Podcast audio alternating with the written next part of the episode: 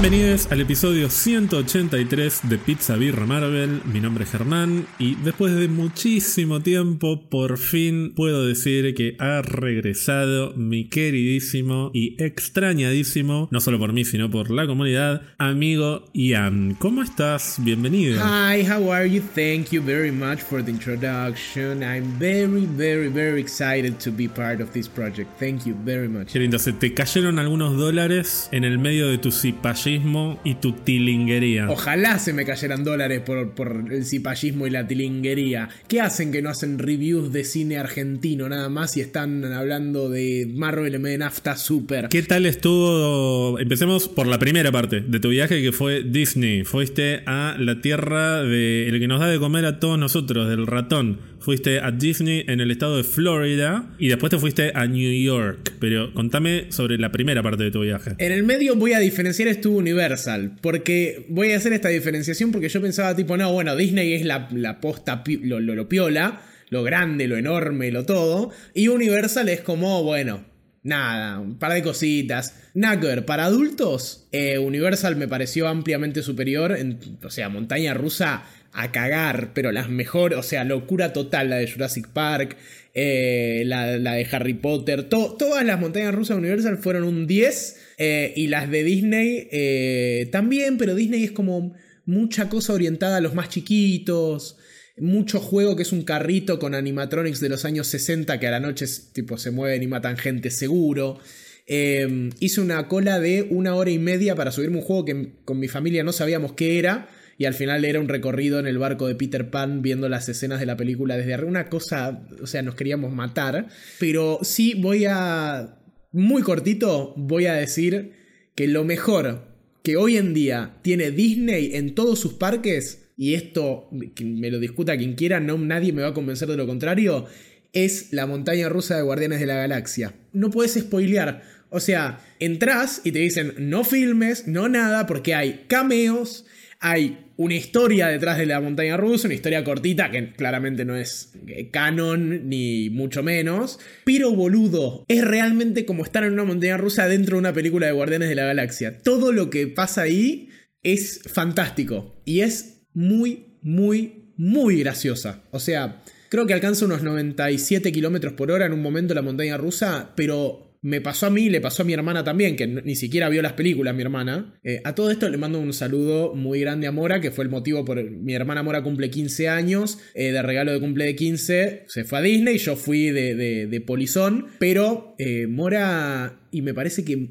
muchos seres humanos de esa edad, de esa generación, van a Disney y no vieron nada. Porque lo viejo es viejo, entonces es una cagada. O sea, viejo estamos hablando de Aladín y Hércules, ¿no? O sea, no estamos hablando de, la Cenicienta. Eh, que igual las princesas le gustan, pero bueno, o sea, no vio los clásicos, no vio Guardianes, no sabe qué es Tron, eh, no vio nada de Star Wars. Es como ella iba y disfrutaba de de la producción, digamos. ¿Y ahora se quedó con ganas de ver Guardianes después de la montaña rusa o no le cambió en absolutamente nada? No, como a mí me gusta Guardianes, ella tiene que odiar Guardianes por ley, entonces todo lo que es Marvel le parece una cagada y lo que es Star Wars más todavía. Pero le pregunté, entre Marvel y Star Wars, ¿qué preferís ver? Me dijo Marvel, pero no lo voy a ver igual. Pero bueno, mi hermana fue sin ver Guardianes y le pasó lo mismo que a mí. Alcanza 97 kilómetros por hora, pero hay cosas sucediendo que no quiero contar cuáles son para no spoilear si alguien va a ir, que te hacen reírte, entonces no te da el aire para gritar y reírte al mismo tiempo. Entonces es rarísimo. Es como uno espera adrenalina y grito y, y tenés tantas ganas de reírte que no te sale ni una ni la otra. Pero bueno, definitivamente experiencia buenísima, buenísima. El simulador de Avatar también es una locura. Lo que me mareé, o sea, estando sentado quieto en un lugar con movimientos cortos y una pantalla. Es una locura. Eh, lo que logran, la verdad, ahí te das cuenta por qué Disney es lo que es y por qué también un poco Marvel es lo que es, más allá de todas las críticas que tengamos, a nivel producción eh, de las cosas. Si le ponen esa onda a los juegos, lo que inventan y lo que investigan para hacer que las películas salgan mejor producidas cada vez más, como el volumen y todas las cosas que siempre hablamos, es una locura. Son avances técnicos y científicos hechos para estas cosas. Y te trajiste un sable láser. Me traje un sable de luz, el de Cal Kestis, que es el protagonista de los juegos de Jedi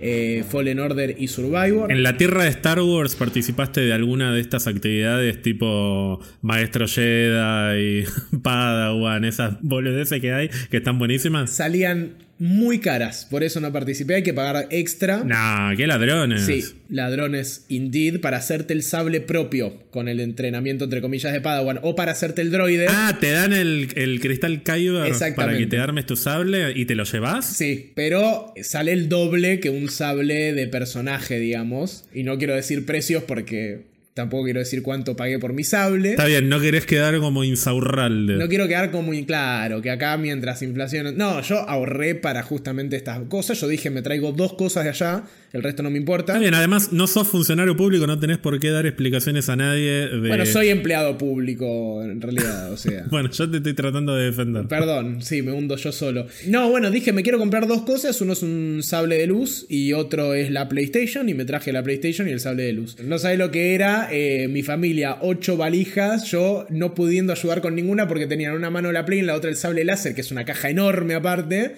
en el aeropuerto. Y aparte, perdón, el sable láser recorrió Estados Unidos conmigo. O sea, se fue de Miami, de Orlando a Nueva York y de Nueva York de nuevo a Miami. Y bueno, pasando a Nueva York no vi una, ra- vi una sola rata. Mira. En todo Nueva York. Lo que sí, por cuadra me cruzaba tres argentinos mínimo. O sea, era impresionante. Dije, todo el mundo decidió viajar. Me encontré a Lucho Mellera y tengo una selfie. Algunos la habrán visto con Gnarls Barkley. eh, también, o sea, es parte de un dúo que se llama CeeLo Green, que fueron los que hicieron el tema, famosísimo tema Fuck You, ¿se llama? Sí, Fuck You para mí es de Gwyneth Paltrow igual, porque ese tema lo tengo de Glee, más que de... Forget You, decís vos. Forget You, exactamente. Uy, qué cringe que me da que sea Forget You, boludo. Pero bueno, en conclusión, la pasaste muy pero muy bien, merecidísimo tu viaje, me alegro mucho que Sí. lo hayas disfrutado. Perdón, igual volví, te dije, lo primero que te dije que fue, volví convencidísimo de que Argentina es el mejor país del mundo. Eh, o sea, lo mal que se vive y se come en Estados Unidos eh, me sorprendió muchísimo. Sobre todo el tema comida y precios. No te comes un bife por menos de 30 dólares. Afuera, ¿no? Si salía a comer. Vos acá salí y te comes una parrilla por 10 dólares. Definitivamente no es tan mal país como mucha gente cree. O sea, a pesar de la situación económica que conocemos todos y que en mayor o menor medida todo el mundo padece, para mí es un muy lindo país. Sí, sí, sí. Y aparte la gente, boludo. Tenemos una calidez y un trato tan piola. En Estados Unidos, la gente te odia. O sea, un poco por ser extranjero, calculo, me escuchaban con el acento hablando español y seguramente me querían disparar en la calle. Pero la gente está loca realmente allá, boludo. O sea, íbamos por Central Park caminando y un tipo empezó a gritar, pero sacado, loco. eh, Where's my money? Empezó a gritar. No estaba hablando por teléfono, nada. Estaba caminando gritando Where's my money? Where's my money? Cruzó todo el mundo. Yo pensé que el tipo iba a empezar a disparar en cualquier momento. Y eso que Nueva York es una ciudad bastante cosmopolita, es relativamente tranquilo comparado con otros lugares que no conozco, pero que me han contado cosas increíbles. Pero, pero bueno, me alegra que tengas esta revelación. Ojalá que la próxima vez dejes tus dólares en las aguas termales de Santiago del Estero, No sabía o que tal vez en del- las cataratas de Iguazú. No, no sabía que Santiago del Estero tenía aguas termales. No quiero ir a aguas termales en Santiago del Estero. Deberías, deberías. ¿No viste el debate el otro día? Hubo una publicidad Sí. espectacular de Santiago del Estero que parecía Islandia. Bueno, como Córdoba, que ahora sabemos que efectivamente es un país aparte que se llama Noruega. El mejor país del mundo es Córdoba, no Argentina. Pero bueno, estoy muy contento de que estés de vuelta y has regresado precisamente para hablar de Loki, segunda temporada. Pero, pará, ¿vos cómo estás? Eh, ¿qué est- ¿Estuviste viendo algo? No, yo estoy en Buenos Aires con el dólar explotado, yo no me fui de viaje, no me voy a ir de viaje a ningún lado. No, yo estoy bien. Bueno, pero Yo- ¿estuviste, ¿estuviste viendo algo, algo nuevo, algo que te haya sorprendido, llamado la atención, que te haya causado placer? Te agarró un ataque de risa, no sé qué, qué, qué, qué viste. Departamentos, estoy Ah. para mudarme, no. No, no, no estuve. No, no, yo estoy bien. Estoy en una maratón de Scorsese, te cuento por si te interesa esto, pero no. ¿Terminaste con Spielberg y arrancó Scorsese hubo otro en el Spielberg medio? terminé hace un Sí, montón, sí. ahora estoy en, en la maratón de Marty, de Marty Scorsese. Un amigo de la casa. Sí, yo no tengo absolutamente ningún. Esa, esa cosa de Scorsese odia Marvel y todos esos clickbaits que circulan por ahí. Yo no me subo a eso. Sí, chicaneo un poquito a algunos amigos que son como muy fundamentalistas. O sea, los que sí incentivan esto de que hombre, Scorsese, todo lo que hace Scorsese es perfecto y Marvel es toda una mierda. Bueno, a ellos sí los, los hincho un poco. Pero a Scorsese no tiene por qué gustarle Marvel y eso no tiene por qué cambiar mi opinión sobre sus películas, que muchas me parecen excelentes, otras me parecen medio, eh, medio discutibles. Pero sí, estoy eh, bastante avanzado en mi maratón de Marty. Excelente, excelente. Pero yo no estoy viajando por el mundo ni, ni nada de lo que haces vos. O sea, mi vida es mucho más austera, mucho más modesta. Eres una persona muy viajada. Antes de hablar de Loki, ¿no te cruzaste ningún piquete de actores o guionistas ni nada por el estilo, no? ¿Podés creer que ninguno vi una sola persona con una remera de Saga Aftra? Pero, o sea, nada que ver, tipo, entrando al subte. O sea, que no estaba la panamericana cortada. Sí, pero por gente con banderitas de Israel y banderitas LGBTIQ. Mira qué lindo. Bueno, me parece bien. ¿No los cagaron a tiros? No, no, fue porque estaba, llegué con el, con el congreso, con el congreso, con la asamblea de la ONU. Fue un quilombo la ciudad, pero a los de Sagaftra los limpiaron para, para que estén eso, me parece. Bueno, de todos modos, hay una buena noticia respecto a la huelga de guionistas, que es que el pasado miércoles 27 de septiembre, exactamente a las 0001 AM concluyó oficialmente la huelga de guionistas, o en realidad se votó a favor de que los guionistas volvieran a trabajar, es decir, que están dadas las condiciones como para firmar el acuerdo, no se firmó formalmente, pero dijeron pueden volver a trabajar a las 0001. Esta huelga, recordemos que duró 148 días, con lo cual se convirtió en la segunda huelga más larga de la historia del país. La más larga sigue siendo la de 1988, que duró 153 días, o sea, estuvo a penitas de pasarla.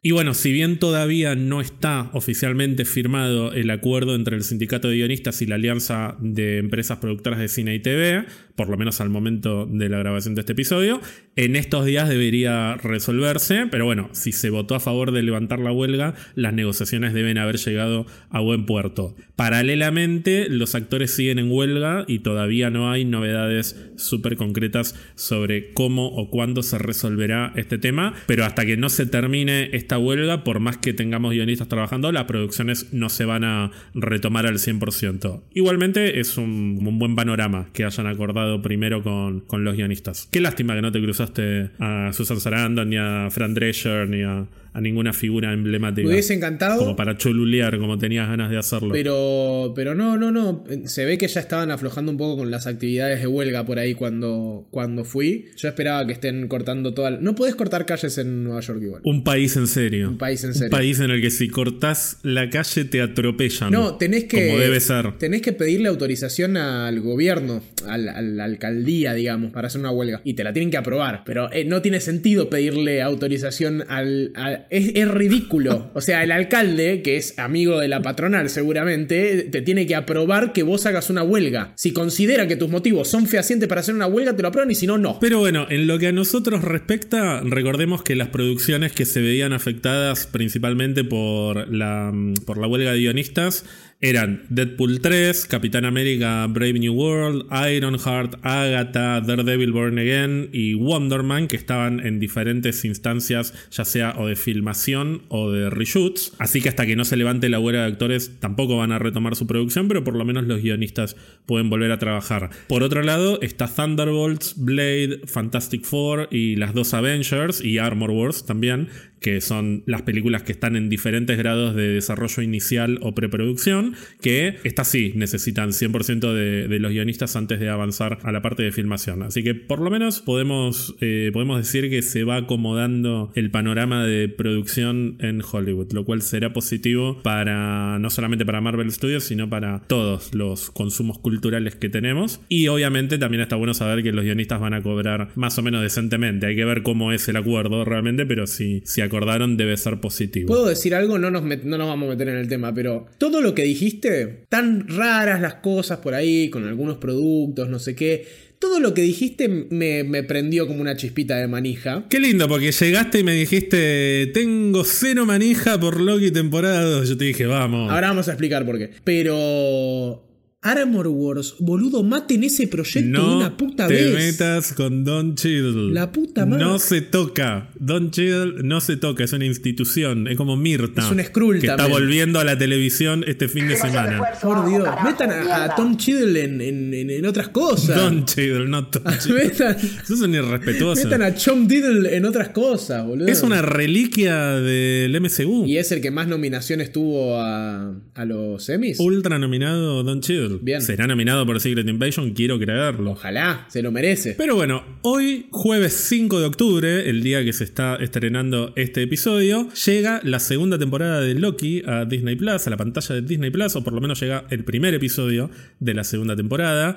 Esta serie va a salir todos los jueves a la noche, a las 22 horas de Argentina. Algo que yo había anticipado. Como dijo Cristina, pasó lo que dije que iba a pasar. Funcionó el esquema de Ahsoka de los martes a la noche y lo replicaron con Loki. Así que en lugar de estrenarse los viernes, llega los jueves a las 22 horas de Argentina y en otros horarios en el resto de Latinoamérica. Cada uno, una une, haga el ejercicio de ir a Instagram y fijarse a qué hora sale. Te puedo preguntar, ¿en Estados Unidos se estrena el 5 o el 6? En Estados Unidos se estrena física y espacialmente al mismo tiempo que a las 22 horas de Argentina. Perfecto, porque allá me habían dicho, eh, me habían, hablé con una familia en una de las colas de las montañas rusas que me dijeron, eh, estábamos hablando de Vas Marvel. a estar todo, todo el capítulo haciendo referencias a tu viaje, ¿no? No, perdón, es la última. Es la. Aparte, son todos bienes bien habidos, ¿eh? Es un viaje que fui con mucho esfuerzo. eh, Merecidísimo, nadie lo duda. Exactamente. Esta familia estaba como. No sé si indignada, porque yo le dije que, tipo, sí, como muy manija por eh, October 5th, no sé qué. Y me dicen como, ¿cómo October 5th si nosotros lo tenemos el 6th? Me dice. Y es como, ah, cabió. ¿Qué pasó? Eh? Hicieron mierda a Latinoamérica durante 40 años seguidos, se cagaron en nosotros y ahora tienen que esperar 4 horas. No, ni si- no tienen que esperar nada, pero tienen que irse a dormir tarde para ver Loki. ¿Eh? ¿Eh? Y ahí me echaron de la fila de la montaña rusa y del parque Y de... te pegaron un tiro. me pegaron un tiro, sí. Ahora bien, mucha gente dirá, el capítulo sale los jueves a las 10 de la noche, Germán y Ancito se van a poner a grabar a las 11 de la noche, Germán se quedará toda la noche editando y no dormirá. Pues no, no va a suceder, lo voy a ir adelantando. Lamentablemente no están dadas las condiciones para que eso suceda. No es que no podría pasar, pero es un mes relativamente complicado para quien les está hablando y por esto no voy a garantizar de ninguna manera que los episodios vayan a salir al corto plazo. De hecho ya les diría espérenlos el lunes. Más del lunes no creo que lleguen, pero vayan preparándose para que los episodios lleguen el lunes. En el mejor de los casos por ahí puede llegar alguno de los dos días del fin de semana, pero les diría que lo vayan esperando el lunes. Lamentablemente tengo que comunicar esto a nuestra queridísima comunidad y constituirme como el responsable de una pésima producción. Sí, la verdad es que eh, yo no te lo quería decir, pero estuvimos hablando con el fandom de Pizza Guerra Marvel y queríamos, eh, nada, comentarte que vamos a contratar, vos vas a seguir conduciendo, pero vamos a contratar a otro productor. Eh, es un chimpancé con pañales que va a estar, lo vamos a dejar tiempo infinito con un episodio en la computadora para que lo edite. Y bueno, va, va a salir cuando tenga que salir. No, mentira, Ger, sos el mejor productor del mundo, ya lo sabes. Es un privilegio que la gente pueda escuchar un pro- que llegue a sus oídos un producto que fue tocado por vos antes. Y es un privilegio que la gente también sea tocada por vos, cuando consienten que los toques. Gracias, gracias. A mí también me gusta tocar cosas con consentimiento. De cualquier manera, el episodio se estrena oficialmente hoy, pero ya se llevó a cabo no la avant premiere, sino le pusieron el fan event, que es lo- fue la misma mierda en el Capitán Theater, el de Los Ángeles, que es ese, ese teatro hermoso, o cine, mejor dicho, en el que hacen todas las avant premiere, eh, no solamente de Marvel, sino de otros productos de Disney.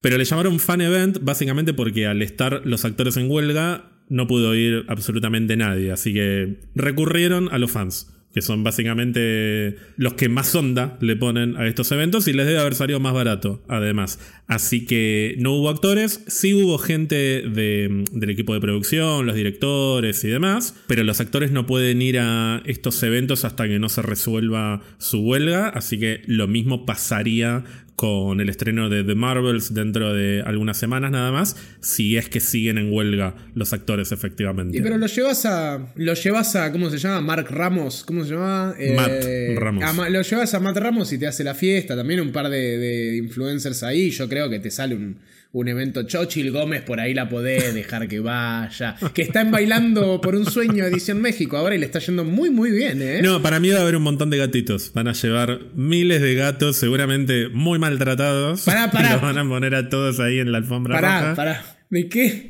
¿Qué tipo de gatos estás, eh, estás hablando de posta tipo? Estoy hablando de, gatitos Miches. Ah, ah, boludo. Como Me pareció rarísima la frase. Dije, ¿qué, ¿qué, le pasó a Germán? Pero estoy hablando, ¿cómo se nota que el único fanático de Capitana Marvel en este proyecto soy yo? porque Capitana Marvel tiene un gato llamado Gus, una gata en realidad. El Flerken, sí. Y en esta película va a haber más gatitos, va a haber más Flerkens, lo cual es, es básico. O sea, segunda película de Capitana Marvel, funcionó bien en el gato en la 1 ponemos 80 gatos más. Pero pareció que dijiste, y me llena la pista de gatitos. yo dije, va a haber muchos gatitos. Vos sos un degenerado. Eh, mucho gatito, mucho gatito. Pero vos sos, el, vos sos el lascivo que pensó eso. Yo pensé en gatito, re inocente. De dos o de cuatro patas el gatito. Pero bueno, ya llegará el momento de hablar de The Marvels dentro de algunos días. En principio, hoy tenemos que hablar de la segunda temporada de Loki. Y te propongo que empecemos repasando un poquito quiénes están detrás de esta serie y qué es lo que cambia con respecto a la primera temporada. Por empezar, cambia el escritor principal de la serie. En la primera temporada fue Michael Waldron, que luego fue guionista de Doctor Strange en el multiverso de la locura y que en teoría va a ser el guionista de Avengers Secret Wars. Digo en teoría porque en las últimas semanas barra meses circuló una versión de fuente no sé si dudosa, pero ninguna fuente demasiado certificada, de que lo habrían reemplazado, de que por lo menos no sería el guionista de la película. Yo hasta que no lo lea en un lugar más o menos serio, no lo voy a tomar como confirmado. Pero es un, tipo que es amado y odiado, es uno de los guionistas más polémicos, se ha convertido en persona no grata por gran parte de la comunidad de Marvel por lo que fue Doctor Strange y por el tratamiento de la bruja escarlata, sobre todo. Pero como tenía que escribir el guion de esa película e inmediatamente después lo contrataron para Secret Wars, no se pudo hacer cargo de esta segunda temporada de Loki, así que fue reemplazado por Eric Martin. Eric Martin fue guionista del cuarto episodio de la primera temporada, el evento Nexus, que en mi opinión es uno de los mejores, no sé si lo recordás. Es el episodio que termina básicamente con Loki podado y despertando en el vacío en el cual se encuentra con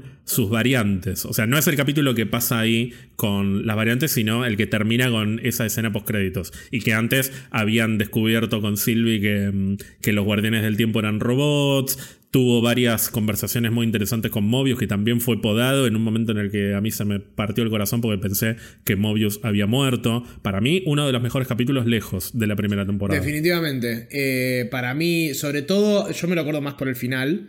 Pero el momento en el que. Pasa todo medio en el final, ¿no? Que parece que muere Mobius que lo pongan a Loki aparece allá. Y es el final del capítulo, sí, son los últimos 10 minutos. Sí, sí, fue... Le gustó a todo el mundo. ¿Qué, ¿Hay quejas por este reemplazo? ¿Ya estamos quejándonos? No, vos te estás quejando, no sé. Ah, no, yo me estoy quejando si se están quejando. No, no, yo al contrario, yo lo estoy enalteciendo. Porque además, Eric Martin es guionista en todos los episodios. Los primeros dos y los últimos dos son escritos por él. Y en el tercero y cuarto hay otros guionistas, pero él también es parte de, de los que ponen la firma. Así que claramente es la persona que está detrás de la historia de toda esta temporada. Yo tengo total confianza en Eric Martin.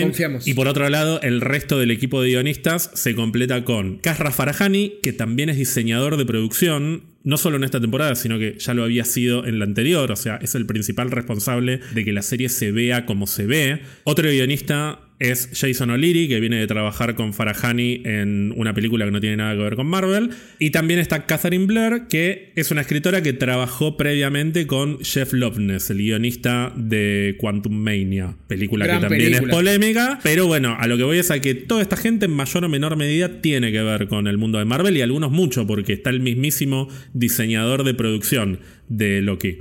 Y después tenemos la pata de la dirección, que en la temporada 1 estuvo a cargo de Kate Herron y que esta temporada los directores principales son Justin Benson y Aaron Moorhead. Benson y Moorhead son los que lideran el equipo de dirección. Hay otros directores, pero ellos dirigen la mayor parte de los episodios. Los dos son directores y tienen películas juntos. Justin Benson se enfoca más en la parte del guion y Aaron Moorhead en la fotografía, pero los dos trabajan como un equipo y vos los conocés fundamentalmente por haber dirigido el segundo y el cuarto episodio de la serie Moon Knight. Una serie que desde principio a fin me parece excelente y que la gente se olvidó por completo de que existe.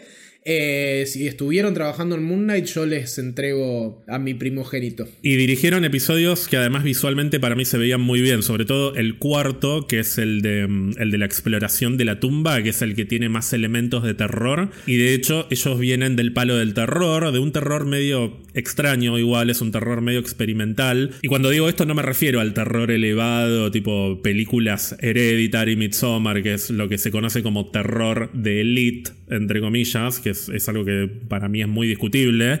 Hay gente que pone esas películas de terror en un nivel elevado en comparación con películas como Scream, por ejemplo, que es un poco lo que pasa también con el cine de elite y el cine de superhéroes, por eso no estoy, no estoy muy de acuerdo. Ellos lo que hacen es algo más estilo mezcla de géneros con elementos de terror. La mayoría de sus películas son de ciencia ficción y tienen elementos de terror. Y casi todas para mí son recomendables. A mí me gusta mucho eh, una de sus primeras películas que se llama Resolution.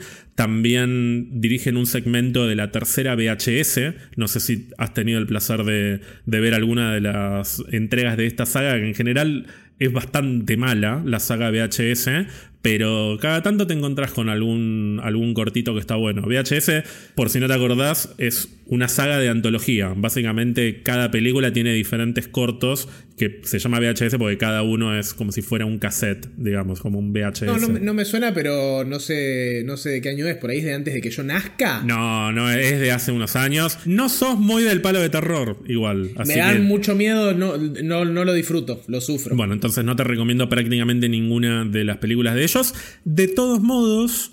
Vos me dijiste que habías visto la serie de Twilight Zone, sí, ¿no? Sí, que me gustó mucho. Bueno, ellos dirigen un episodio de The Twilight Zone. Dirigieron un episodio que se llama 8. No es el octavo episodio, sino que es el sexto episodio de la segunda temporada. Y el del pulpo. Es el del pulpo, exactamente. Ah, muy bueno, muy bueno, muy bueno. Muy, muy bueno. Posta. Bizarro, como vos decís, es un terror. Entre comillas, terror. Es como una cosa medio bizarra. Eh, yo mientras lo iba viendo eh, cada dos por tres, decís tipo, ¿eh? Y después es como que no sé, se encamina bien. Es, está muy bueno. Ese es el estilo de ellos también. En casi todas las películas, por más que haya elementos de terror, hay mucho humor, un humor muy retorcido y de hecho hay, mucho humor meta. Son directores que a mí me parecen muy pero muy interesantes. Yo soy fan de ellos porque además actúan en muchas de sus películas y los dos son muy chongos, son muy pero muy atractivos. Mira. Con Gonzalo cuando veíamos Moon Knight le decíamos los chongos. Ah, eran los chongos. Ahí los identifiqué más del, de cuando hablaban con Gonzalo de eso. Además de Justin Benson y Aaron Murhead tenemos algunos episodios que van a ser dirigidos por otras personas. Kasra Farahani, que es esta misma persona que yo te decía que es guionista de uno de los episodios, del tercer episodio, así que me imagino que también lo va a dirigir. Y recordemos que además es el diseñador de producción, o sea, los sets que vemos en la serie son responsabilidad de este señor. Y por otro lado tenemos a Dan Liu, que tiene mucha experiencia en Marvel Studios, trabajó como director de segunda unidad, es decir, los que filman escenas adicionales que por ahí no necesitan del director principal, y también trabajó como supervisor de efectos visuales, por ejemplo, trabajó como director de segunda unidad en todas las películas de los hermanos rusos, Capitán América, El Soldado del Invierno, Civil War, Infinity War, Endgame. A lo que voy con esto es a que nadie en esta serie es novato en el MCU, ya sea por el lado de la dirección o por el lado de los guionistas. Todos trabajaron en Marvel Studios, tanto en Loki como en otras producciones y en algunos casos en las dos. Así que es una serie hecha en casa. ¿Por qué subrayo esto? Porque cuando hablamos de Secret Invasion, que no le vamos a seguir pegando, ya está, ya pasó esa etapa. Ya basta, ya está muerto. Pero cuando hablamos de Secret Invasion, yo puse mucho el foco en la calidad que había detrás de cámara y detrás del guion, y eso no se terminó reflejando en la serie. Y no me parece casualidad, de hecho, que vi en estos últimos días el episodio, el documental de Secret Invasion, el Assembled o el Unidos en el que habla muy pero muy poca gente de la parte de producción. Kevin Feige no está, por ejemplo, y del lado de los guionistas, el escritor principal está absolutamente desaparecido. Kyle Brastry, que te acordás que yo decía, ¿dónde está? ¿De qué vive? Bueno, solamente habla el guionista que lo reemplazó, así que claramente se termina de confirmar lo que decíamos, que es que algo pasó en esa serie que cambiaron absolutamente todo. Bueno, la calidad en Secret Invasion estaba, pero era gente principalmente ajena a Marvel Studios. Acá, tanto en el, en el costado del guion como en el costado de la dirección, tenemos muchas personas que tienen mucha, pero mucha experiencia dentro del mundo de Marvel Studios. Así que, en lo que a mí respecta, deposito total confianza una vez más, a pesar de los chascos recientes, en el MCU. No sé cómo estarás vos con este tema en lo que respecta a dirección y guion, por lo menos. No, si bien me parece que Michael Waldron es un tipo que se lleva bastante bien con el personaje de Loki, no me parece que la ausencia del tipo vaya a significar nada en detrimento de la producción de la serie. Sí, también tomo como pauta de Secret Invasion que una buena calidad detrás de los nombres, por lo menos un peso, ¿no? Pesos pesados en, en, los nombres que están detrás de bambalinas, por así decirlo, no te asegura tampoco que la serie esté al nivel de esos nombres. O sea, uno puede decir, Scorsese no tiene todas excelentes películas, Spielberg no tiene todas excelentes películas, por más que toda esta gente haya estado en casa, puede malir bien o malir sal dependiendo de un montón de otras cosas. Otra cosa que sí me, llama la atención de forma optimista es que por lo que leí no hubo reshoots recientes de esta serie. Eso dicen, sí. Básicamente lo que se filmó a grandes rasgos es lo que quedó. Bueno, y eso es una apuesta que hago, porque como, así como estaba diciendo recién que los nombres detrás de bambalinas no me aseguran que la serie vaya a ser buenísima ni mala, Tampoco que no haya reshoots debería decirnos nada en puntual. Con Hay reshoots que están buenos. Estamos como con miedito a los reshoots por teorías y, también cuestiones que sabemos que marieron sal, valga la redundancia, en series anteriores por estos temas. Ahora, sí me parece que hay un atractivo en que se mantenga la visión original de los guionistas eh, desde el principio y que no pase algo raro como lo que pasó con Secret Invasion, que al final haces reshoots, cortás, pegás, editas esto, lo otro, para que quede de otra manera. Que viene pasando con varios productos igual del MCU. Me, me, gusta el dato de que no, haya, de que no hayan reshoots recientes.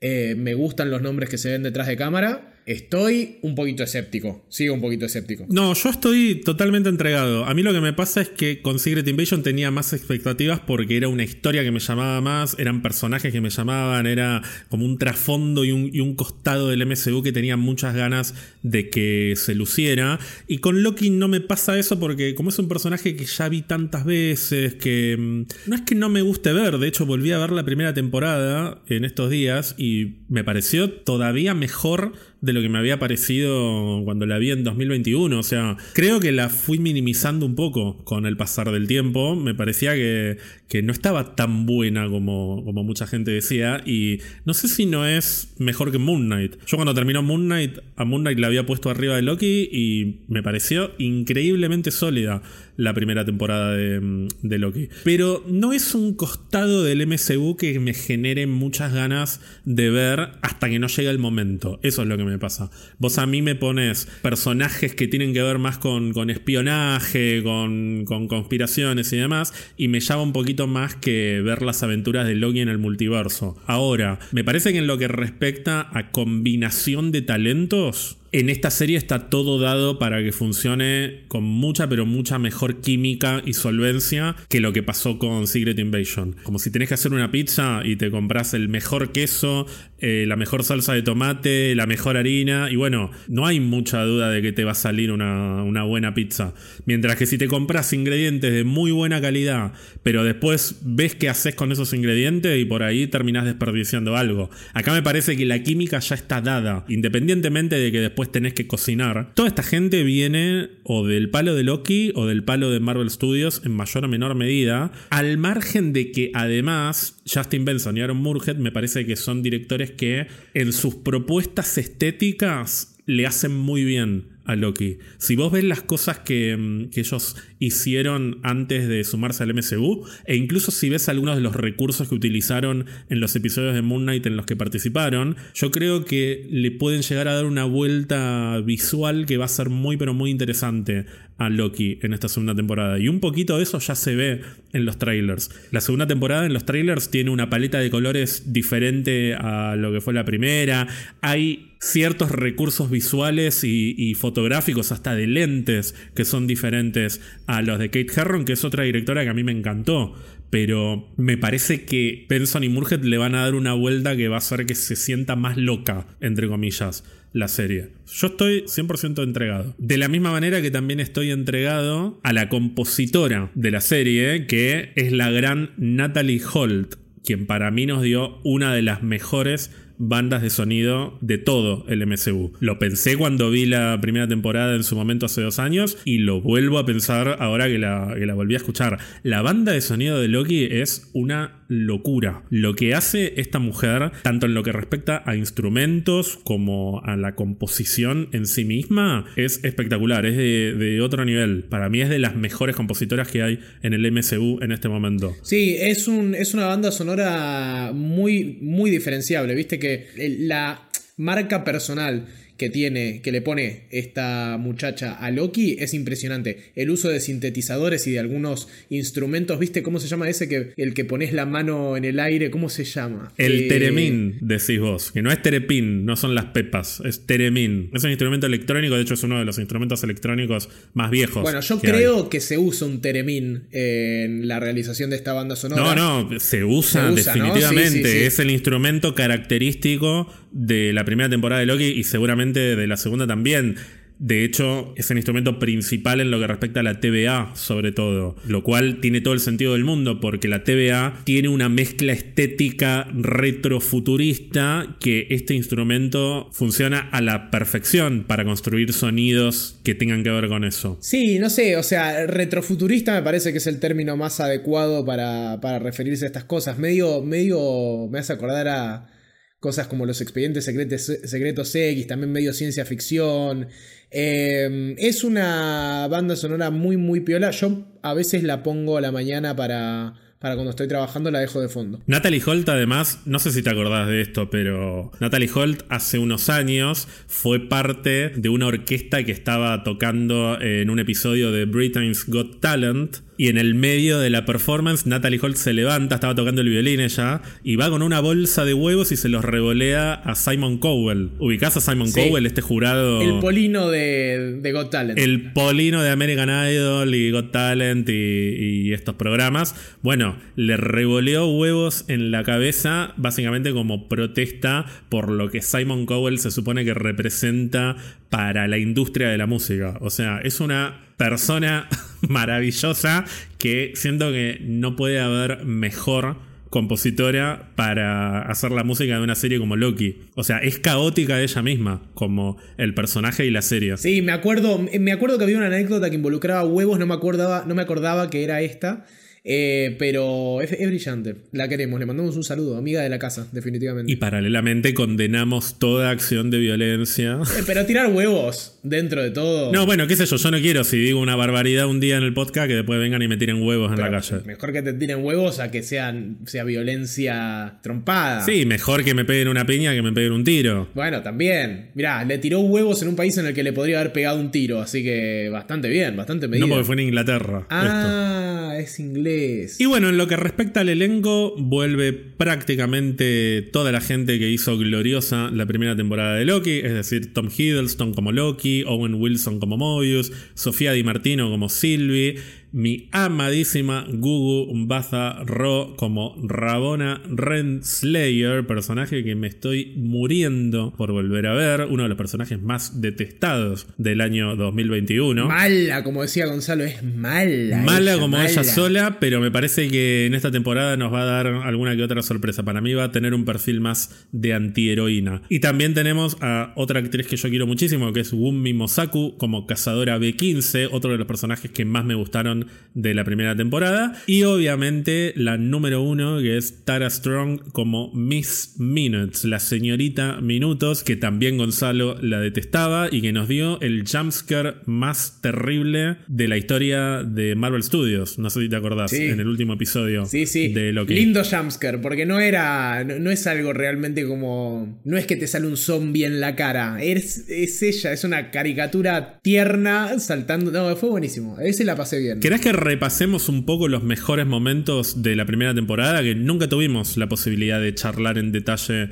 sobre esto, básicamente porque en ese momento vos no estabas en este podcast. Así que me interesa saber primero a nivel general qué te había parecido la primera temporada de Loki cuando la viste. Me encantó, el final me pareció un poco underwhelming, como un poquito que si payo. Y sí, vos venías de quejarte porque no apareció Michael Fassbender en WandaVision, ¿cómo te va a gustar? Eh, había pasado ya unos buenos dos años desde que me había quejado de eso. Habían pasado dos meses. ¿Posta? Y sí, fue el mismo año. Bueno, pero quejarme de que no apareció Michael Fassbender fue lo que me llevó a escuchar este podcast en primer lugar. No, me, había gustado mucho lo que me pareció que el final fue un poquito por debajo de lo que yo esperaba, pero mm, recuerdo muchísimo, y ahora lo vamos a hablar seguramente, pero eh, me sorprendieron las actuaciones, sobre todo. Me pareció, hasta el día de la fecha, me parece una de las series mejor actuadas de, de lo que sacó Marvel.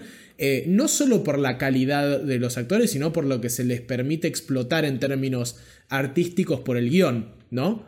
Eh, porque podés tener, ya lo hemos visto recientemente, podés tener actores de la zamputa, pero tener un guion de mierda y que no se note para nada la habilidad actoral de dichas personas. Sí, y acá tenemos, sobre todo entre Loki y Mobius, pero también entre Loki y otros personajes, con Sylvie también pasa, pero yo particularmente me quedo con muchas conversaciones entre Loki y Mobius en las que es verdad lo que decís, se lucen mucho ellos como actores porque son excelentes actores, pero además el guion es muy bueno y lo reconfirmé volviendo a ver la serie hace unos días hay conversaciones que filosóficamente están buenísimas y hay intercambios que son muy pero muy interesantes y les permiten esos diálogos a los actores poder lucirse. La cuestión acá es que el guion aporta diálogos súper interesantes, pero la naturalidad con la que surge en la química entre ellos dos, que parece posta una charla de oficina en algunos momentos, como recuerdo la, de, la del bar, eh, la de la moto de agua,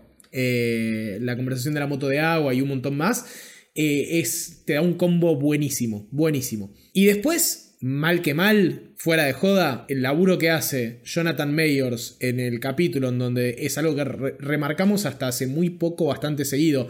El tipo habla, hace un monólogo de 20 minutos y vos estás pegado eh, escuchando. Digo, y es, es muy difícil que un actor esté hablando durante 20 minutos y uno esté escuchando medio pegado. Sí, a mí me hizo un poquito de ruido cuando lo volví a ver. Yo no recordaba que lo cortaban tanto. Yo creo que recordamos que es mucho más continuo de lo que realmente fue y la verdad es que dentro de los estándares de Marvel Studios o, de, de, las producciones del MCU es verdad que el tipo está hablando mucho y durante mucho tiempo, pero a pesar de eso meten algunos cortecitos con algunas escenas de Rabona y alguna que otra cosa en la TVA, pero, pero al margen de eso sí, definitivamente se roba la pantalla a Jonathan Majors en ese capítulo.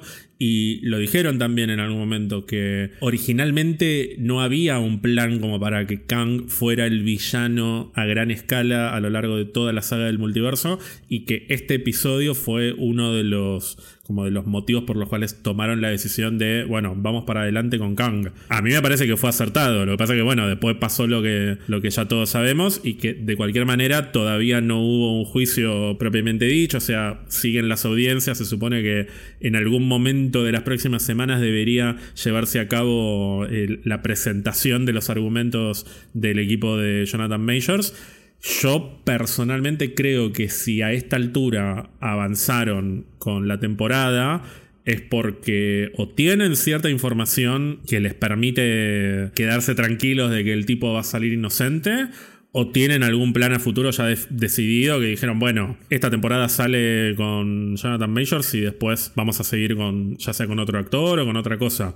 Pero algo deben haber decidido internamente, porque a principio de año me acuerdo que era muy notable cómo mm, lo habían borrado por completo a Jonathan Majors de las, del material promocional de Quantum Mania, por ejemplo, cuando la subieron a Disney Plus no aparecía por ningún lado, y ahora se lo puede ver a Jonathan Majors, eh, no solamente en las promociones de Loki, sino en otras cosas que tienen que ver con el MCU. Además de que es un defensor de mujeres, ahora también, Jonathan Majors. No sé si viste el video de Jonathan Majors espontáneamente deteniendo una pelea entre mujeres. Es la variante de Kang eh, más, más heroica. Sí, sí, sí. Independientemente de cómo salga el caso y de los actos heroicos de Jonathan Majors, me parece que, y volviendo a lo que decíamos antes, no es solo, si bien es cierto que se come la la pantalla en ese capítulo, el guion pesa muchísimo ahí también. Ese es el Kang, ese es el tipo de guion que necesita Kang. Y eh, voy a decir medio una barbaridad porque entiendo que el de Quantum Mania es otro personaje, pero la profundidad del guion que el tipo te dé a entender esa ambigüedad eh, entre que no sabes si es un flor de hijo de puta o si está diciendo la verdad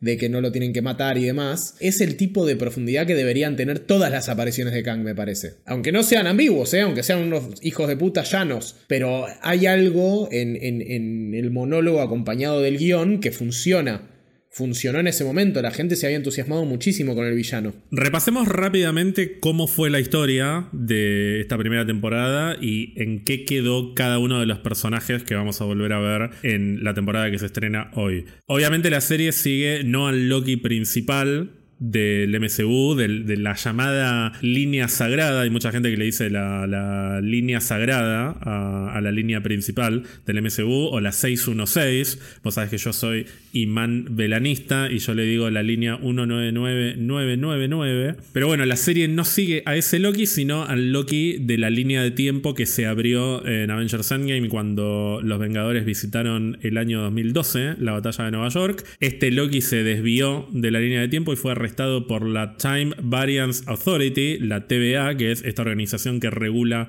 el flujo de las líneas de tiempo en el multiverso y protegen lo que ellos llaman la línea sagrada, la línea de tiempo sagrada, que básicamente la idea es que no se abran líneas alternativas a partir de esta realidad. Es decir, no es la única realidad que existe en el multiverso en el momento en el que vemos Loki. Hay otras realidades existiendo paralelamente, pero lo que impide la TVA es que de esa línea se abran alternativas. Es decir, es una realidad que tiene que permanecer intacta por motivos que al principio de la serie no entendemos porque nos dicen que básicamente los guardianes del tiempo decidieron eso. Los guardianes del tiempo son unas figuras místicas que supuestamente para terminar con una guerra entre diferentes líneas temporales establecieron la existencia de la línea de tiempo sagrada. Loki es reclutado por el agente Mobius, que es muy difícil para mí hablar de Mobius al día de hoy sin pensar en Morbius. Sí, la verdad, Sony la jugó muy bien ahí, ¿eh? Mobius recluta a este Loki para encontrar una variante de Loki, es decir, una versión de Loki de otra realidad, de una realidad alternativa que básicamente lo que estuvo haciendo es matar diferentes agentes de la TVA y robarles los dispositivos que usan para resetear las líneas de tiempo. Cuando se abre una línea de tiempo, recordemos que van los agentes de la TVA, ponen una especie de bomba y esa bomba destruye esa línea temporal que se está abriendo antes de que se constituya como realidad. Los momentos en los que se abre además la línea de tiempo se llaman eventos Nexus dentro de la serie. Esta variante de Loki no es otra que Sylvie, un personaje entrañable, querido por mucha gente. A mí no me volvió particularmente loco cuando la vi, pero es muy popular, hay que decirlo. Sí, hubo como medio un, pequeño fanatismo. Viste que hay mucho, mucho simp ¿no? Mucho personaje mujer nuevo y de repente TikTok se me llena de edits de dicho personaje en cámara lenta. No, no me parece que sea ni un mal personaje ni aburrido, pero la verdad es que eh, espero eh, va a ser medio duro lo que voy a decir, pero espero que no tome el rol de Loki de Tom Hiddleston en el MCU porque no, no, esa para mí no existe. No le llega ni a los talones. No, no, a mí me gustó cuando apareció y me pareció interesante por dos lados. Me pareció interesante que fuera antagonista, o sea, yo quería que ella fuera la antagonista principal de la serie y es un poco que se desdibujó después. Si bien para mí de alguna manera terminó siendo un poco antagonista porque es literalmente el obstáculo final entre el protagonista y su objetivo en el último capítulo es, o sea, ellos dos están peleando por qué hacemos con aquel que permanece. Loki quiere que siga vivo y Sylvie quiere matarlo. Pero por otro lado también me había parecido interesante la idea de che, esta mina lo único que hizo de malo fue nacer mujer y querer ser heroína en lugar de ser villana, porque básicamente la TVA se la lleva por eso. La realidad de la cual surge Sylvie se vuelve peligrosa, entre comillas, porque ella decide ser quien quiere ser. Y eso es algo que está muy presente en la primera temporada de Loki y de hecho es algo muy importante en ese capítulo, en el capítulo en el que nos muestran el pasado de Sylvie o el origen de Sylvie, que se lo termina diciendo el mismo Mobius a Loki. Mobius le dice, vos podés ser quien vos quieras ser, o sea, por más que la gente te diga lo contrario, en el momento en el que además Mobius un poco se pone en contra de la TVA. Y la idea de la TVA como un organismo que básicamente viene a regular la realidad para que todo sea de una manera dogmática, también me parece interesante porque plantea ciertas, ciertas cuestiones que tienen que ver con la identidad y con quién nos dice qué podemos ser y qué no podemos ser, que es algo que lo atraviesa directamente al personaje de Loki. Estamos acostumbrados a que sea un villano y por qué no puede intentar ser un héroe, aunque nunca va a llegar a ser realmente un héroe, pero es un villano porque nació villano de por sí o porque las condiciones de su vida lo llevaron a ocupar ese rol. Si cambian esas condiciones no puede tomar un papel un poco más heroico o por lo menos antiheroico. Eso me parece que se puede bajar a muchos aspectos de nuestras vidas y sobre todo teniendo en cuenta que en esta serie también hablaron por primera vez de un personaje que vive su sexualidad libremente. O sea, Loki dice abiertamente ser bisexual, no literalmente con esa palabra, pero dice estuve un poquito con chicas, un poquito con chicos igual que vos, le dice a Sylvie, que eso dentro de lo que es Marvel y Disney es un montón y en su momento fue bastante celebrado. Pero bueno, Sylvie a mí me gustó más por esas cuestiones, pero siento que se desdibujó un poquito cuando se convirtió en la sidekick. Esos capítulos en los que lo acompaña no me, no me terminaron de, de enloquecer. Sí, el final, el, final, la participación de ella en el final no me gustó, como lo cerraron ella matando a, al Khan como medio de forma impulsiva. Bueno, ves, pero a mí eso sí me gustó, porque al final el eje del, del, conflicto de la temporada termina resolviéndose en las dos ideologías de Loki y Sylvie. Silvia es la que viene a romper por completo con el dogma y Loki, que un poco estuvo alentando ir en contra del dogma y desmantelar la TVA, empieza a ver la responsabilidad que implicaría hacer eso y las consecuencias que traería y se hace preguntas que seis episodios antes no se hubiese hecho. Es decir, tiene un arco que lo acerca más a un rol de héroe y me parece lógico que eso lo ponga en conflicto con Sylvie. A mí me encantó que se resolviera de esa manera y que no fuera, bueno, acá está el verdadero villano de la serie que es aquel que permanece o Kang. Es una excusa básicamente aquel que permanece para que se desate ese conflicto entre Loki y Sylvie. Por eso me gustaría que Sylvie, no sé si que sea la villana en la segunda temporada, pero que no, no llegue a ser heroína, que tenga un papel más eh, antiheroico, porque me gusta verla en conflicto con Loki. Sí, yo la verdad te digo, no sé en cuál es el. No, no, no sé cuál es el rol en el que la veo y que me conforme cómo desarrollan el personaje de acá en más. Sé que no la quiero ver como sidekick, pero sé que para que me vuelvan a introducir un nuevo una nueva Loki villana, tiene que tener como una vuelta de tuerca que me parece que no, no se le estuvo dando. Eh, a mí no me gustó, no es que no me gustó que ella encaje en el lugar de villana, no me gustó que un villano tome la decisión así de matar a Kang de una y cagarse un poco en absolutamente todo, porque que seas mala o que seas... Digo, me pareció medio de villana boluda. El medio adolescente, no sé, raro. No, a mí me pareció totalmente lógico con la caracterización del personaje. Me pareció que fue el momento en el que dijo, a la mierda que exista el libre albedrío. ¿Por qué este tipo me tiene que.? Porque, a ver, vos ponete en el lugar de ella. Ponele que los motivos de aquel que permanece son entendibles. Está intentando evitar una guerra entre universos. Pero básicamente está cagándose en la existencia de millones y millones de personas multiplicadas al infinito. ¿Por qué yo no puedo ser quien yo quiero ser? Porque este tipo lo decide. Porque al final del día no hay una voz divina, no hay una fuerza superior, o sea, es un tipo, es un tipo que viajó a otra realidad y se encontró con su otra versión, y se encontró con otra, y se encontró con otra, y al final son seres humanos, son seres humanos cagándose en la vida de millones de personas, entre ellas Sylvie, que eso es un poco lo que termina pasando en la segunda mitad de la temporada, se desmantela la mentira de la TVA. La TVA termina siendo una organización montada por aquel que permanece para garantizar que sus variantes no existan.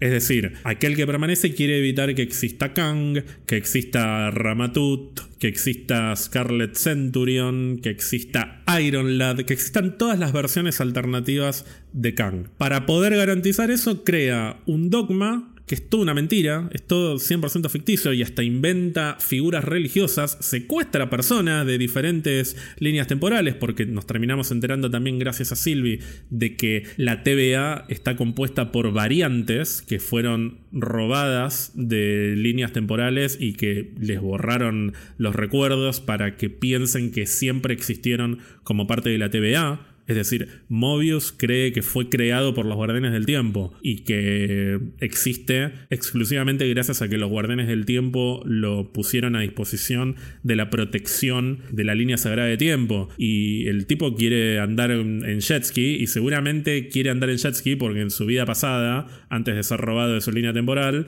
andaba en jetski o quería andar en jetski. Eso que hizo Kang para garantizar la existencia de esa línea de tiempo y evitar que se abran alternativas, le cagó la vida a Mobius, le cagó la vida también a Rabona, la jueza principal de la TVA, que también descubrimos al final de la serie que es una directora de colegio, así que seguramente viene de ahí. Le cagó la vida a todos los agentes de la TVA y también se lo cagó a Sylvie y a millones de personas que fueron borradas al final del día por decisión de un hombre. Entonces, independientemente de si es lo mejor o lo peor para el destino del universo, las acciones de Sylvie para mí son totalmente entendibles. O sea, cuando toma la decisión de matar a Kang o a aquel que permanece, yo un poco sentí, y la verdad que si yo no pudiera ser quien yo quiero ser o, vivir mi vida como, como yo la quiero vivir, en una serie además en la que se habla de identidad y demás, y que hay alegorías que tienen que ver con la sexualidad también, porque no solamente me acuesto con chicos y con chicas, Loki es un personaje que ya de por sí se puede leer de manera queer en muchos aspectos. Y bueno, yo un poco que también quería que explote toda la mierda y que explote el multiverso también es una manera de decir voy a ser quien yo quiera ser, me voy a poner peluca y me voy a pintar la cara y voy a salir con tacones altos a lo Gloria Trevi. Después vemos qué pasa. Después, si se pudre todo, veremos cómo, cómo, lo arreglamos, que me parece que la segunda temporada va a ir por ahí. Me parece que se va a empezar a pudrir todo progresivamente. Bueno, ahora que me dejaste parado como un hijo de puta. Sí, y un represor. Un represor, De, mi sexualidad y mi identidad de género. Eh, no me acordaba ni la mitad de las cosas que dijiste. Eh, no, yo lo único que me acordaba era que había un chabón que mantenía a, los otros Kangs inexistentes y que lo matan y explota todo. Eh, eso es lo que yo me acordaba, como, o sea, mi cerebro lo resumió así. Claro, pero mantener a otros Kangs implica que a una pequeñita que está jugando con muñequitos va a venir Rabona y se la va a llevar de los pelos sí, sí, sí, a jugarla porque existe. Es que no me acordaba de eso, eh, te doy la razón ahora, eh, fue una buena decisión matarlo. una vez más me estás dando la razón. Una vez más, terrible, Jan siempre le termina dando la razón a Germán. Todos te van a criticar porque sos un obsecuente. Es lo que yo siempre lo, sostuve y lo voy a sostener. Es, lo que le falta a este país. Darle la razón al otro cuando te das cuenta de que estás pifiando es exactamente lo que le falta al país. El país está así por culpa de gente como ustedes, que dice que yo no le puedo dar la razón a un amigo, a un colega y a un mentor de la vida que me está diciendo algo que encima yo no recordaba. Así que no, te tengo que dar la razón y con eso cambia también un poco la perspectiva que recordaba eh, o las cosas que yo recordaba sobre Sylvie. Pero sí voy a sostener, y acá no sé si vamos a estar de acuerdo o no, que es un personaje que la verdad no me volvió loco. No me, no me llamó poderosamente la atención en ningún momento. Me significó muchísimo más eh, la profundización que hubo sobre el Loki de Tom Hiddleston que la introducción de esta nueva Loki. Eso no quita que sea un personaje entrañable, como dijiste vos, y que esté bien el desarrollo que hicieron al final cuando lo apuñala a He Who Remains. Sí, a mí me gustaría que en esta temporada ella sea una fuerza que, mm, que quiera garantizar que el multiverso siga existiendo libremente. No quiero que se arrepienta y que intente reparar, entre comillas, lo que hizo y que ayude a Loki a lo largo de los seis episodios. Puede pasar igual, o sea, no es que tiene que estar toda la temporada peleada con Loki. Y de hecho, me atrevo a, creer que va a pasar. Va a ser más compañera de Loki que enemiga. Pero me interesa más verla en un papel antagónico. Es lo que más me gustó del personaje cuando lo vi. Por eso digo que se me desinfló un poquito cuando se convirtió en su sidekick. Recordemos también que Sylvie es de alguna manera la versión del MCU de Enchantress, de una de las villanas más conocidas, entre muchas comillas, ¿no? Porque tampoco es que es. Le pregunta a mi mamá quién es Enchantress y no va a saber. Pero si lees cómics de Thor y de, y de Loki y que tengan que ver con Asgard y demás, Enchantress es una villana bastante identificable que un poquito ya habían adaptado algunos elementos de ese personaje cuando hicieron a Hela en Thor Ragnarok, por eso también me parece que la cambiaron un poco a la hora de introducir a Sylvie, pero sigue siendo de alguna manera la Enchantress del MCU, de hecho su poder como Loki, su poder principal es el encantamiento y se habla muchas veces. Y es más, uno de los mejores momentos de la primera temporada para mí es Sylvie enseñando o demostrándole a Loki que él también puede usar ese poder, que es cuando los dos encantan a, a Lydioth. es esta nube gigantesca que protege el lugar en el que está aquel que permanece, que es la ciudadela al final del tiempo, donde termina la línea sagrada, básicamente, y que se llega a través del el vacío, que es este lugar en el que cae toda la gente que es eliminada o, o podada. Qué gran escena, decís, mencionás este lugar y yo lo único que me puedo acordar que opaca para mí todo es la escena en la que el Loki clásico está levantando todo ese castillo, era como toda una ciudad, no sé qué. Sí, básicamente hace una ilusión en la que proyecta Asgard. Tremendo. Hace una, una reconstrucción de Asgard para distraer a Laios y permitirle a Loki y a Sylvie que lo, que lo encanten. La música en ese momento, todo. Lejos uno de los mejores momentos, Natalie Holt dando la performance de su vida con un sampleo de la cabalgata de las Valkyrias, que a mí hizo que se me erizara todo el cuerpo.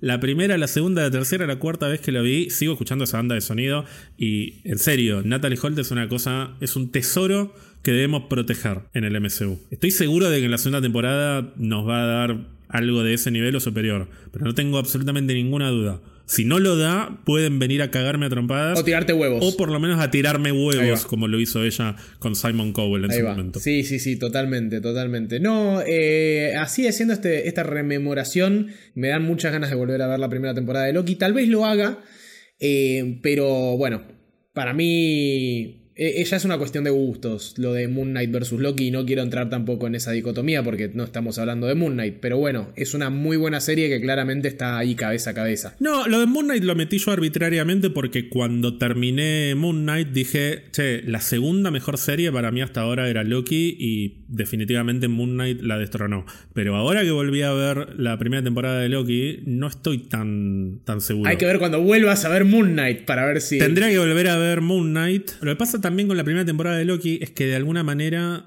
está incompleta. O sea, yo ya sabía que iba a haber una segunda temporada y se siente cuando ves el último episodio que este no va a ser el final de esta historia. Que es algo que en esta temporada no debería pasar. Si bien está todo dado para que continúe el personaje y seguramente va a ser una figura importante en los eventos que vengan a futuro en lo que quede de la saga del multiverso, esta temporada para mí va a terminar un poco más cerrada. Y de hecho ya lo dijeron. No es que no puede haber una tercera temporada, sino que esta temporada se pensó como parte de una historia que en total comprende los 12 episodios de las dos temporadas juntas. Y al pensar la primera temporada como la primera mitad de una historia, cuando después la comparo con lo que fue Moon Knight, que sí es una historia más autoconclusiva, por más que también queden cosas como para continuar a futuro, y en el momento me pareció que Moon Knight era superior. Ahora tendría que volver a verla y, y ver qué me pasa. O ver qué sucede cuando tenga las dos temporadas completas. Por ahí al terminar la segunda temporada, revalorizo por completo toda la historia. O por ahí te parece una verga. O por ahí me parece una porquería que yo no creo. La verdad que estoy 100% convencido de que va a estar buena. No sé si va a ser superior a la primera temporada, pero estoy tranquilo. O sea, estoy totalmente tranquilo. No es solamente una cuestión de eh, me gusta el guionista, me gustan los directores. No, me gustan, pero además todos tienen que ver con el mundo de Marvel, saben de qué están hablando, el guionista principal escribió el mejor episodio de la temporada anterior, los dos directores me parecen alucinantes, pero al margen de eso los vi en Moon Knight y funcionaron bien, o sea, funcionan dentro de la estructura de Marvel que es complicada, así que yo recontra estoy. Y si nada de todo esto fuera suficiente, tenemos además a una persona a la cual yo quiero personalmente y que si un día me lo cruzo, le voy a decir, ¿te puedo abrazar? Y estoy seguro que me va a decir que sí. Y no solo lo voy a abrazar, sino que lo voy a estrujar y lo voy a levantar, como, como si fuera un niñito. Porque para mí sigue siendo el niñito de Indiana Jones y el Templo de la Perdición. Que es Kwan, mi queridísimo Shorty, que va a interpretar un personaje que entiendo que va a ser importante. Eh, yo tengo pocos barra nulos recuerdos del niño de Indiana Jones. No te metas. Pero no me meto, pero me parece súper tierno. Ok, ya me estoy anticipando. Me parece súper tierno. No, no, no. Esto no es una situación Harrison Ford. Yo no voy a entrar en esa de nuevo. Yo volví renovado de los Estados Unidos de Norteamérica. Digo que no tengo recuerdo. No, no, no me acuerdo. Debo haber visto cuando era muy chico Indiana Jones. La primera vez el Templo de la Perdición. No, el Templo de la Perdición es la segunda. La primera es Los Cazadores del Arca Perdida. Bueno, Los Cazadores del Arca Perdida la debo haber visto cuando era muy chico. Tengo más recuerdos de haber jugado el juego de Lego de PlayStation 2 que de haber visto la película. Imagínate. Está bien, pero Shorty no está en Los Cazadores del Arca Perdida. Ah, Shorty está? en el Templo de la Perdición. Lo acabo de decir. Y yo también acabo de decir el Templo de la Perdición. Bueno, Indiana Jones no es una franquicia que maneje tan lúcidamente yo. Eh, no fui a ver la última del cine tampoco. ¿Qué quieren que haga? No me puede gustar todo. No me puede gustar todo lo que les gusta a ustedes. Pero sí viste, iba a decir Multiverse of Madness, eh, Everything Everywhere All at Once. No, todavía no la vi, boludo. Bueno, porque también se luce mucho en esa película y se ganó el Oscar. La re quiero, sí, es verdad, me acuerdo que se ganó el Oscar, tenés razón. Pero la re quiero ver esa película y nunca encuentro oportunidad. Por ahí la puedo ver en 45 cuotas, como vi de Batman. No te pregunté, al final yo termino hablando más de tu viaje que vos, pero ¿qué viste en el avión, tanto a la ida como a la vuelta? Eh, a la ida eh, dejé de fondo Guardianes 3 y me dormí. No me dormí porque me aburrió, me dormí porque viajé a la madrugada y la puse como para dejar de fondo. Te pusiste una, una comfort movie. Exactamente, Guardianes 3 se está convirtiendo lentamente en una comfort movie. Eh, está en el podio con Infinity War y Star Wars Episodio 3, La venganza de los Sith. Miren qué concepto de confort que tengo. Pero a la vuelta eh, no vi ningún material fílmico escuché la banda sonora entera en repeat de Hamilton, que te cuento algo muy curioso, no la fui a ver en Broadway, simplemente porque estaban muy caras las entradas y no conseguimos en oferta. Qué lástima. Qué lástima, posta. Porque hubo una noche que estábamos medio al pedo en Miami, lloviendo torrencialmente, y pusimos Hamilton en Disney Plus y vivimos en familia Hamilton, y la verdad me voló la cabeza, pero a niveles extraordinarios, ¿eh? O sea, me pareció brillante. Sí, lo es, lo es, lo es. Me dieron ganas de salir a la calle a cagarme a piña. Todo el espectro emocional junto. Me gustaría una así, pero argentina. O sea, un musical, una comedia musical con próceres. La repensé. Moreno. Moreno. Que se llame Moreno. Claro, un, tipo de vida corta como Hamilton. No, en serio, porque si no tenés que estar dos días haciendo el musical. Eh, nada, eso. Chicos, vean Hamilton. Chicos, chicas, chiques, vean Hamilton. Véanla, vayan corriendo, está en Disney Plus. Corran y véanla. Y perdón, y nada que ver, pero quiero, volviendo a Loki, eh, que estoy muy contento de que esté este actor que, tanto querés y que yo, eh, por ende, también lo quiero, porque si vos lo querés, yo lo quiero, porque si es importante para vos, es importante para mí. No te podría importar menos que Juan Juan, pero aprecio. No, no, me importa, no tengo, no tengo esos recuerdos que vos formaste con él, pero, pero me importa. Te voy a empezar a pasar videitos que estoy seguro que lo, lo odias. Lo odias cuando lo ves como salta, cuando lo ve a Harrison Ford y se pone contento y lo abraza. No, lo vi, me no, me pareció retierno, me pareció no, porque hay mucha gente que le tiene bronca por eso. Dice, ah, hay un tipo de cincuenta y pico años. Iba a explicar que yo llegué desmotivado a grabar el episodio porque me dejé llevar por reviews que salieron, un par de reviews, ni siquiera todas las reviews, porque yo llego con dos reviews en mente de dos páginas, grandes medios de comunicación sobre películas, videojuegos, etcétera, que le dieron puntajes bajos. A lo que Germán empieza automáticamente a leer reviews que, todas positivas las que me estaba leyendo, y encima ahora con este repaso que hicimos de la primera temporada, he retomado mi fuego interno eh, por Loki, he retomado la manija, eh, estoy dejando atrás hasta el escepticismo te digo, estoy volviendo a creer. Espero que no me rompa el corazón como Secret Invasion, pero estoy volviendo a creer, estoy volviendo a confiar. No, aparte me parece que tenemos que terminar un poco con esta psicosis de 80% en Rotten Tomatoes. Estoy preocupado porque no es un cian.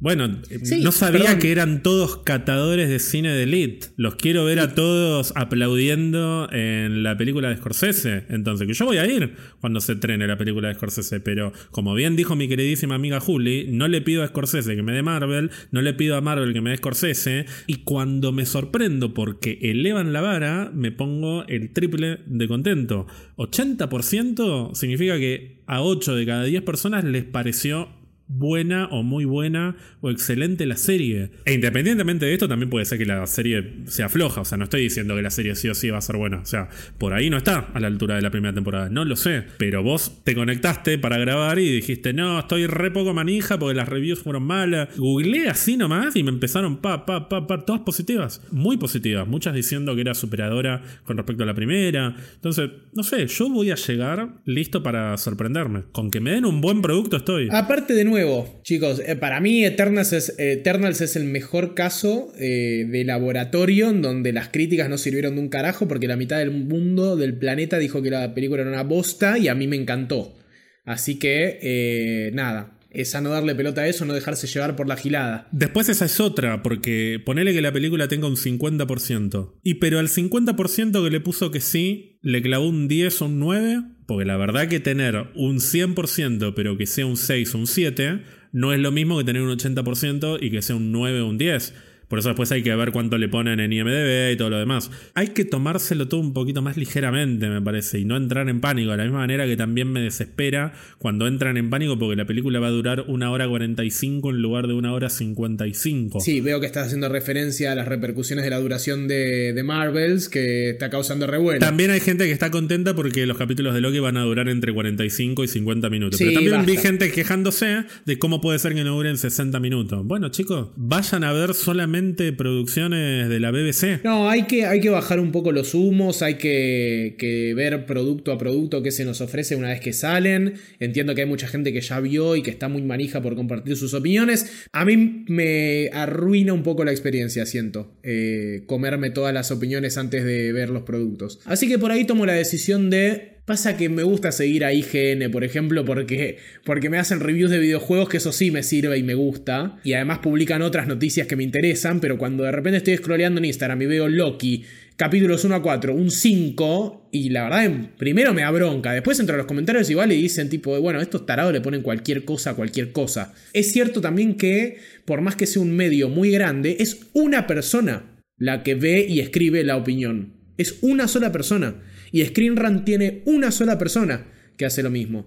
Y también Rotten Tomatoes es otro tipo de medición, pero también estábamos hablando de que tiene un buen porcentaje, arrancó con 74, después subió a 80, o sea, es muy complejo tratar de filtrar ese bombardeo constante de Internet y de los algoritmos que se da cuenta que me gusta Marvel, que me gusta Star Wars, que me gustan los juegos y me empieza a tirar puntajes, reviews, reviews, reviews. Pero aparte, ¿cuántas reviews se leen con detenimiento? No, ninguna. Yo veo el 5, yo veo el 5 y puteo. Y bueno, para mí eso no, no ayuda en nada. De hecho, a mí me encanta leer reviews. En general prefiero leerlas después de ver el producto. Porque incluso una review mala de un producto que a mí me gustó me puede servir. Porque hay veces que, no sé, hay productos que te entran y que te gustan mucho y que por ahí dejas pasar cosas que, en otros productos sí notas y que, que, después al leer la review digo, ah, es verdad, esto la verdad que podría haber sido un poco mejor. O tal vez no, tal vez digo, no, no estoy de acuerdo, esto no me parece importante. O sea, me parece que está bueno, o sea, si la crítica es constructiva, de la misma manera que la gente que escucha este podcast para ver qué decimos de los capítulos, pero nosotros no decimos no la vean, no decimos no me gustó el capítulo, no vayan a verla. Te digo por qué no me gustó a mí y por qué a mí me parece que no está bueno o sí está bueno. Eso es lo que me parece que hay que hacer con las reviews, usarlas como complemento de la experiencia de cada uno, pero lo primordial tiene que ser lo que a uno le pasa con el producto. Por eso en general trato de dejarlas para después y no caer condicionado a la película o a, o a la serie por las opiniones de otras personas. Sí, es por ahí, definitivamente. Hay que desintoxicarse un poco de, de tanta caca en internet. Bueno, en conclusión, estás entusiasmado. Revivió la manija, volvió el fútbol. Volvió Tony Stark. Volvió Tony Stark. Volvió el MCU. Sí, sí, sí, sí. Vos también entonces, entusiasmo hay entusiasmo. Sí, sí, estoy mucho más entusiasmado de lo que estaba por esta serie hasta hace dos meses. Bien. Cuando salió el primer trailer ya me empecé a manejar un poquito. Ahora estoy mucho más subido. Bien, bien, Tengo muchas ganas de ver por dónde va. No tanto por un tema del multiverso y de las consecuencias que pueda llegar a tener en el futuro de la saga, que de todos modos creo que las va a tener. Pero tengo más ganas de ver qué hacen a nivel creativo con, con la historia de este personaje. Que además yo creo que mm, nos van a empezar a preparar el terreno para despedirnos de Loki. Yo creo que así como nos dolió la muerte de Tony Stark con la despedida no sé si definitiva, pero casi definitiva de Steve Rogers, una muerte de Loki en Kang Dynasty o, Secret Wars puede llegar a ser... O es más, ¿sabes qué me gustaría? Que se sacrifiquen los dos hermanos juntos. Que se mueran Thor y Loki como hermanos unidos y que después vayan al Valhalla los dos. Que Loki se termine de consagrar como un héroe en los últimos minutos, por más que sea principalmente villano a lo largo de su historia y ahora podemos decir que es un antihéroe tal vez, pero que muera con un sacrificio superheroico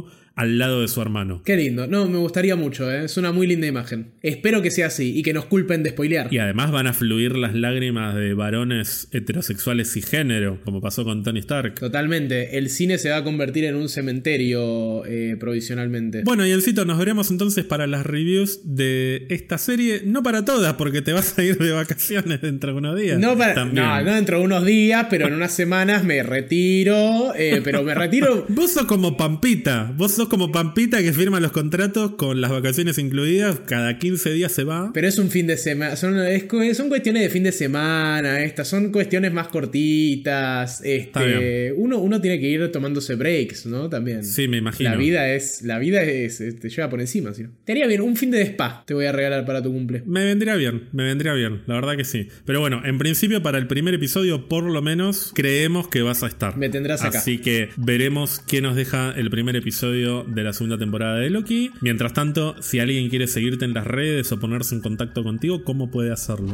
Me siguen en Instagram en arroba jansilver.oc, silver con larga, y en Twitter en arroba todo junto. ¿A vos, Ger, en dónde te encuentran? A mí me pueden encontrar en arroba ger-alonso-bajo. Y esto ha sido todo por esta semana. Nos vemos en el próximo episodio. Nos vemos del otro lado, ya habiendo visto Loki. Recuerden hidratarse en este y todos los universos.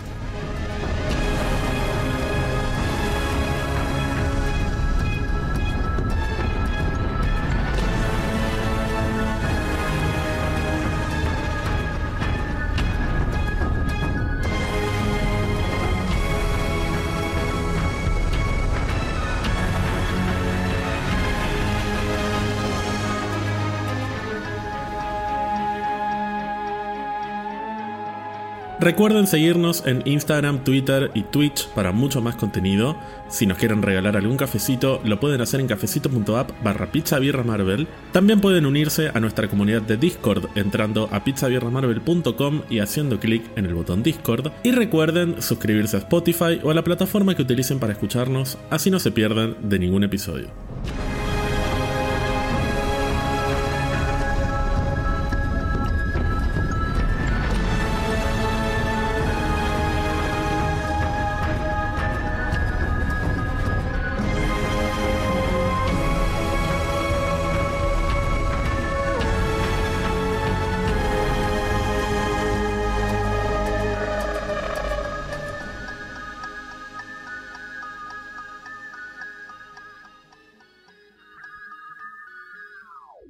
¿Vas a seguir masajeando el sable láser mientras grabamos? Porque no afirmaría ni negaría que me pueda llegar a erotizar considerablemente. Estás diciendo, o sea, para vos las peleas de sable de luz tienen algo de fálico, de espadeo. No, eh, sí, recontra, pero no me erotiza una pelea de sable luz. Me puede llegar a erotizar una mano moviéndose hacia arriba y hacia abajo en un sable láser como lo estabas haciendo recién. Claro, no. Estabas haciendo un gesto de masturbación con el sable láser. No, estaba apoyado hacia arriba y se me estaba resbalando la mano para abajo, no estaba volviendo a subir. Bueno, ahí le restas erotismo. Al margen de de la parte irrestable que tiene que ver con tu inexcusable atractivo físico. Es lo que es igual es lo era a propósito para mantener pura nuestra amistad y sobre todo para marcar que la manera de mantener pura nuestra amistad no es que trates de que me erotice, todo lo contrario. Por eso dejé de masturbar el sable. Ah, ok, ok, ok. No, no va a haber más masturbaciones de sable. De sables.